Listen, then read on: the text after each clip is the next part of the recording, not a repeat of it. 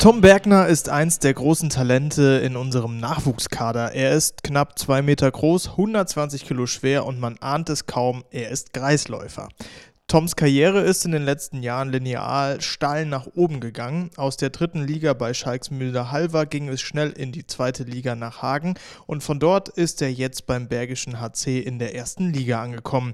Und ganz nebenbei wurde er letztes Jahr bei der U19 WM ins All-Star-Team gewählt. Spannender Kerl, spannendes Gespräch und jetzt zu hören bei Wir, ihr alle. Christian Klein wünscht viel Spaß und präsentiert wird die Folge von unserem Partner Jung. Wir wünschen allen Spielern und Fans eine erfolgreiche und vor allem sichere Saison. Smarte Lösungen für euer Zuhause findet ihr unter www.jung.de. Und jetzt wünschen wir viel Spaß mit der neuen Podcast-Folge. Das Schöne an unserem Podcast ist, wir touren immer so ein bisschen durch Deutschland. Heute sind wir im schönen Warendorf in der Sportschule der Bundeswehr. Ähm, hier trifft sich zum Regionallehrgang die U20. Mit dabei Tom Bergner. Hallo, Moin Tom. Guten Tag. Hallo. Äh, wir sind hier in der, in der Sporthalle ganz oben in der Ecke, haben wir uns vor, verpieselt. Hier unten sind äh, deine Mannschaftskameraden am Fußball spielen. Äh, ich habe dich eben ein bisschen beobachtet. Ich glaube, du hast verloren, oder? Ja, ich habe äh, leider verloren. Meine Fußballkünste sind nicht die besten. Okay, erklär mal, das Spiel sieht man ja auch überall eigentlich beim Warmmachen. Was genau macht ihr da eigentlich? Also, ich muss sagen, es gibt tausend Regeln für dieses Spiel. Also, ich habe es auch komplett anders gekannt. Äh, wir schießen einfach ein bisschen hin und her, haben Spaß dabei. Also, eine Berührung hat man und dann aufs Tor schießen und wenn man fünf Tore erreicht hat, dann kriegt man einmal Arschbolzen. Okay, und das äh, musstest du eben. Ja, leider. Tut sowas weh? Mehr weh als beim Handball? Nein, es ist also es hört sich immer es hört sich wirklich immer schmerzhaft an, aber es tut eigentlich gar nicht weh. Okay. Jetzt seid ihr ja hier zum ersten Mal so zusammen, ähm, wahrscheinlich auch dank Corona. Ähm, ja, wie, war, wie, wie ist dein erster Eindruck? Mein erster Eindruck ist positiv. Also es war wirklich auch gestern mit, haben wir mit Alfred Gisterson trainiert und es hat, es hat richtig Spaß gemacht, mit den Jungs mal wieder zusammen zu sein. Und es ist echt klasse. Also wirklich gut. Jetzt war es ja wahrscheinlich wirklich so, wegen Corona habt ihr euch eh selten gesehen. Ähm, war das irgendwie Thema in irgendwelchen Besprechungen oder heißt es jetzt einfach Zeit nutzen und Vollgas geben? Wir hatten uns ja relativ oft ausgetauscht. In der Corona-Zeit, wo wir noch nicht zusammen trainieren durften, haben wir immer Online-Lehrgänge gehabt und da waren wir relativ oft im Kontakt. Deswegen ist da eigentlich der Kontakt auch nie abgerissen zwischen uns und deswegen sind wir heute hier hingekommen oder gestern schon und haben dann einfach angefangen zu trainieren und es hat auch direkt wieder gut geklappt. Das heißt, ihr habt online schon mal taktische Dinge rübergeschoben bekommen. Ja, wir haben uns dann zum Beispiel Szenen aus dem Turnier von Portugal angeguckt, wo wir noch vor Corona waren. Und dann haben wir uns da analysiert in der Abwehr und im Angriff. Und das haben wir dann immer besprochen donnerstags. Jetzt findet hier heute ähm, auch noch ein großes Fotoshooting statt äh, von unter anderem unserem äh, Partner Jung. Ähm, Jung ist ja bekannt dafür, dass die unsere Jugendabteilung sehr stark oder unsere Nachwuchsmannschaften sehr stark sponsern. Jetzt mal aus deiner Sicht, ähm, nehmt ihr sowas wahr, dass es da so einen Sponsor gibt, der euch ähm, so unter die Arme greift? Ich meine, auf eurem Trikot äh, ist Jung zu sehen. Ähm, ist das ein Thema bei euch? Auf jeden Fall ist schon ein Thema, dass äh, das Jung uns so unter die Arme greift. Ähm, ich kann da auch ein bisschen aus eigener Erfahrung sprechen. Ich komme ja aus Halver ursprünglich und äh, Jung sitzt ja in Schöcksmühle. Und da habe ich dann auch die Veranstaltung zum Beispiel mit dem damaligen Bundestrainer Prokop mitgemacht. Und das ist wirklich klasse, was die Firma Jung da für den deutschen Handball tut. Also das ist wirklich toll. Das merkt man jedes Mal. Wenn du schon äh, ansprichst, ähm, wo du herkommst, ähm, ist ja auch ganz interessant, neben äh, deinem Handball machst du ja auch, glaube ich, gerade noch eine Ausbildung Genau, richtig, ja. äh, zum Industriekaufmann. Richtig, ja. Warum hast du dich dazu noch entschieden? Für mich war es immer schwierig, alles nur auf Handball zu setzen, weil unser Sport ist so schnell und da kann alles so schnell passieren. Also wenn ich jetzt heute Abend, toi toi toi, gehe ich zum Training, dann reiße ich mir das Kreuzbein und dann war es vielleicht das mit der Karriere. Und deswegen möchte ich einfach, dass ich ein zweites Standbein habe, dass ich die Ausbildung abgeschlossen habe und dann wenigstens was in der Tasche habe. Und dann kann man ja immer noch ein Studium zum Beispiel machen. Aber das war so, dass ich was in der Hinterhand habe, immer noch ein zweites Standbein zu haben, das fand ich mir ganz, ganz wichtig. Wie stressig ist das für dich? Es ist tatsächlich sehr stressig. Also es ist wirklich schön. Ich bin bei der Firma CCL in Soling und die erräumen mir da schon viel Zeit ein, dass ich morgens dann zum Training gehen darf und nachmittags zum Training. Also ich bin auch oftmals nicht sehr oft anwesend auf der Arbeit. Aber dann merkt man schon, wenn man nachmittags nach Hause kommt, da ist man schon platt und dann kommt auf einmal noch der Haushalt dazu, weil man auf einmal alleine wohnt, was die Mama vorher gemacht hat. Da muss man auf einmal Wäsche waschen, kochen, putzen. Ja, und dann ist man schon gelaucht nach so einem Tag und dann liegt man eigentlich nur noch auf der Couch lässt den Tag ausklingen. War das, du bist ja jetzt aus Hagen zum Bergischen HC gewechselt, äh, war das auch ein Thema in deinen Vertragsverhandlungen? Ja, ich hatte von vornherein halt gesagt, dass ich eine Ausbildung weitermachen möchte. Dass es am besten wäre, dass ich natürlich trainieren kann. Und dann hat der BHC halt eine Ausbildung für mich gesucht und das hat auch super geklappt. Also die haben sich da bemüht, haben mir mehrere Stellen auch gezeigt, dass ich die wirklich eine Chance habe, auch zu trainieren. Und das, also da bin ich wirklich glücklich, dass das geklappt hat. Das haben die super gemacht. Das heißt aber so unterm Strich geht im Moment Handball schon vor. Ja. Das, äh, das heißt, Auswärtsfahrten und so weiter sind für dich dann auch kein Problem oder jetzt sowas wie hier? Genau, da werde ich dann freigestellt von der Firma. Das ist auch wirklich also top. Das habe ich äh, Hätte ich mir schwieriger vorgestellt, aber es ist wirklich schön, dass es so geht und dann werde ich freigestellt und darf dann immer trainieren. Ja. Ich habe ein Interview von dir gelesen, ähm, da hast du von deinen ersten Spielminuten in der zweiten Liga berichtet, dass dein Puls auf 180 war. Ja. Äh, ich glaube, jetzt sind die ersten Minuten in der ersten Liga dazugekommen. Ja. War der Puls dann noch höher? Tatsächlich ja, aber ich hatte nicht so viel Zeit nachzudenken, weil jetzt hieß auf einmal Tom rein schnell und dann einfach alles ausgezogen, also T-Shirt ausgezogen, nicht alles. und dann einfach aufs Feld und dann bei der ersten Aktion war ich wirklich nervös, habe den Ball auch leider nicht gefangen. Aber danach war es also, dann war man drin und dann ging das auch. Also da war es dann schon relativ, hat sich schnell gelegt, aber davor war ich doch schon echt nervös. Was macht man nach so einem ersten Bundesliga-Einsatz? Hast du erstmal mit zu Hause telefoniert oder? Ich war, erstmal war ich echt glücklich. Also es war schon schön, das erste Mal in der Bundesliga zu spielen. Und dann hat man natürlich direkt die Glückwünsche gekriegt von überall, auch von meiner Mutter, von meinem Bruder. Also da kam dann alles und dann habe ich jetzt nicht direkt nach Hause telefoniert, aber man hatte schon engen Kontakt. Und dann natürlich mit der Mannschaft, die haben sich auch gefreut und das war klasse. Ja. Wenn man sich so deine Karriere in den letzten Jahren so anguckt, dann ist es ja sehr linear nach oben gegangen. äh, dritte Liga, zweite Liga, jetzt erste Liga. Kann man sowas planen? Hast du sowas, von sowas geträumt? Also ich denke mal, wenn man mit dem Handball anfängt, dann träumt man immer irgendwann mal in der Nationalmannschaft zu spielen.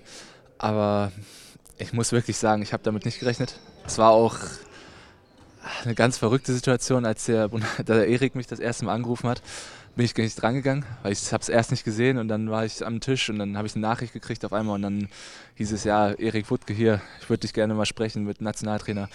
Und da war ich wirklich, da war ich dann aufgeregt und äh, also es war wirklich, ich kann es wirklich nicht beschreiben. Es war echt ein schönes Gefühl. Und dann ging auf einmal alles Schlag auf Schlag und dann war in einem Jahr auf einmal eine WM. Dann habe ich dritte Liga erst gespielt, dann kam das Angebot vom BRC, dann kam die U20. Also es war wirklich alles Schlag auf Schlag und so ganz begreifen kann man es immer noch nicht so, nicht so wirklich. Wenn man Erik Wutke kennt, äh, dann weiß man, dass da wahrscheinlich noch ein doofer Kommentar irgendwie gekommen ist, oder? Wenn man bei ihm nicht zuerst ans, ans Telefon geht, da kann ich mir vorstellen, da kommt irgendwas noch hinten drauf, oder? Ja, das, ich glaube, er hat irgendwas gesagt, aber ich kann mir ja gar nicht mehr daran erinnern. Er hat mir auf jeden Fall erzählt, dass die meisten, dass er am liebsten mit den Leuten telefoniert, weil sie ihm erst nicht glauben, dass der Bundestrainer ihn schreibt. Ja, und der Erik ist ein super Typ, also wirklich, der hat immer einen lockeren Spruch auf den Lippen und hat immer Spaß gemacht, mit ihm auf dem Lehrgang zu sein. Das war echt klasse. Schöne Zeit. Du hast die äh, WM angesprochen. Äh, du bist da im All-Star-Team gewesen ja. als Kreisläufer. Ähm, das ist ja auch eine Auszeichnung, die logischerweise nicht jeder kriegt, ne? Ja. Ja, das stimmt. Ja. Das hat die Trauer leider über das Endspiel ein bisschen gelindert, aber das hat schon noch geschmerzt, muss ich ehrlich sagen. Wenn man dann so ein gutes Turnier spielt, wenn wir jetzt mal das Finale ausblenden, äh, den Ausgang äh, des Finales, merkt man im Turnierverlauf schon, dass man gerade so richtig on fire ist und dass da vielleicht auch noch so irgendwas kommen kann oder ist einem das in so einem Tunnel völlig egal? Also in den Spielen denkt man nicht daran, dass man, dass man alles dafür tut, dass man dann am Ende All-Star wird. Aber ich habe halt vom Spiel zu Spiel gemerkt, dass es immer besser wurde. Beim ersten Spiel durfte ich ja gar nicht zum Beispiel spielen. Und dann habe ich immer mehr Einsatzzeiten gekriegt und plötzlich war es dann so, dass ich auf einmal in der Start 7 war und dann ging das immer weiter und dann war man drin und ja, da hat der, ich weiß auch noch am Anfang hatte ich total Schwierigkeiten im Innenblock. Und dann hat mir der Alex Koke, glaube ich, nach dem Viertelfinale oder so gesagt, er, wer hätte damit gerechnet vor drei Wochen, dass du da im Innenblock auf einmal deckst. Also das hat sich, man hat sich immer gesteigert und dann von Spiel zu Spiel gedacht. Also ist aber ja auch irgendwie ein Zeichen, dass man auch, wenn es am Anfang vielleicht mal nicht so läuft, immer an sich glauben muss, oder? Ja, auf jeden Fall. Also ich sag mal, wenn man da den Kopf in den Sand steckt, dann braucht man bei so einem Turnier schon fast gar nicht mehr antreten. Jetzt bist du äh, eins höher sozusagen in den äh, Nationalmannschaften logischerweise geklettert. Wie siehst du jetzt deine Rolle hier? Oder kann man das noch gar nicht sagen? Ich finde es schwer zu sagen, ob man welche Rolle man hat nur im Training. Also das kristallisiert sich immer in den Spielen heraus.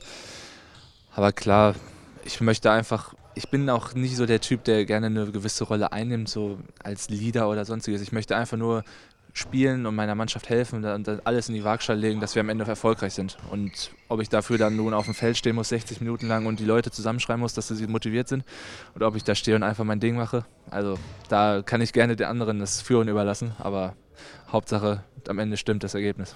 Das heißt, Martin Heuberger hat in irgendwelchen Gesprächen mit dir jetzt auch noch nicht fallen lassen, du sollst das und das ausfüllen?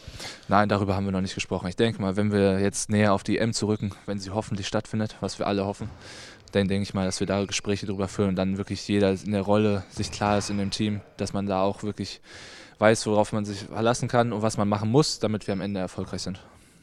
Wenn du jetzt noch eine Etage weiter nach oben schielst, dann sind da ja im Moment in der A-Nationalmannschaft vier Kreisläufer, die schon, glaube ich, ähm, sehr, ja, sehr große Platzhirsche sind. Johannes Goller kommt jetzt so langsam auch in die Rolle, aber äh, Pekler, Wiencheck und Kohlbacher, ähm, guckt man da als junger Spieler gerne drauf oder denkst du, boah, die, wie soll ich an denen jemals irgendwie vorbeikommen? Ich muss ehrlich sagen, ich gucke auf jeden Kreisläufer gerne, weil ich finde es einfach schön zu sehen, weil jeder Spieler bringt einem irgendwas, wo man sagt, ja, das könnte man noch besser machen, weil wir sind alle nicht perfekt. Und dann sieht man auch bei Kohlbacher, wie man, wie man die Sperre stellt, wie er sich schön dreht oder Wiencheck, wie er verteidigt oder Pekeler. Also es ist wirklich, da kann man sich bei jedem was angucken, finde ich. Und deswegen gucke ich den gerne zu beim Spielen. Jetzt ist es ja so, dass äh, tatsächlich die Kreisläufer gerade äh, ja auch ein bisschen von Verletzungssorgen geplagt sind. Ähm, Gislason sagte sogar mal auf einer äh, PK, wer hätte gedacht, dass wir da jemals irgendwie personelle Sorgen haben müssten. Äh, jetzt war er hier, aber dich hat er noch nicht angesprochen. Leider noch nicht. aber ähm, könnte er wahrscheinlich vielleicht sogar kommen. Was würdest du da machen? Ja, ich würde da natürlich spielen für ihn. naja, aber ich, also sowas lasse ich dann auch auf mich zukommen. Ich habe ja auch mit der U19 nicht gerechnet und von daher bin ich damit ganz gut gefahren. Deswegen mache ich weiter meinen Job. Würde aber gut in deinen Zeitplan reinpassen. Immer wenn man nicht damit rechnet. Ja, würde gut passen, ja. Also ich würde auch nicht Nein sagen. also Alfred, falls du das hörst, weißt du Bescheid, wer Bock hätte.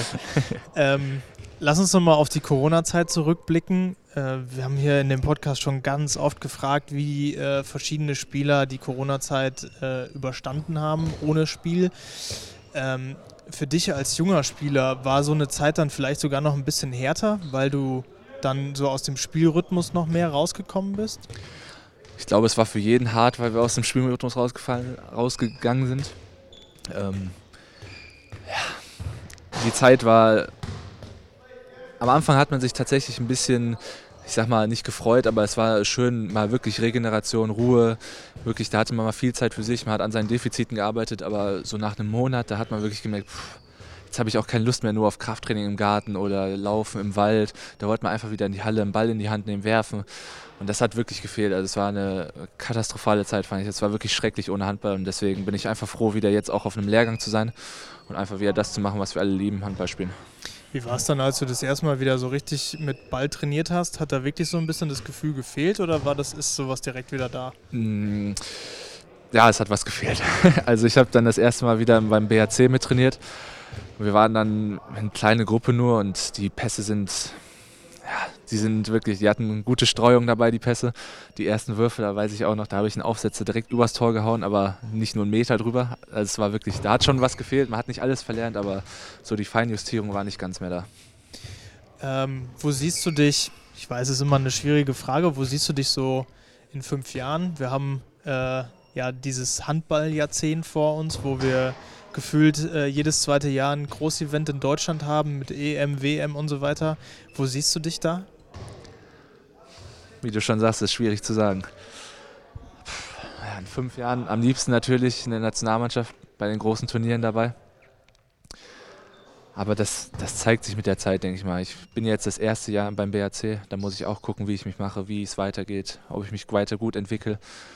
Und deswegen, da habe ich mir jetzt keine Ziele gesetzt, wo ich sage, da möchte ich unbedingt hin, sondern ich lasse das auf mich zukommen, arbeite weiter an mir, probiere das Beste aus mir rauszuholen und dann schauen wir, wo es am Ende landet.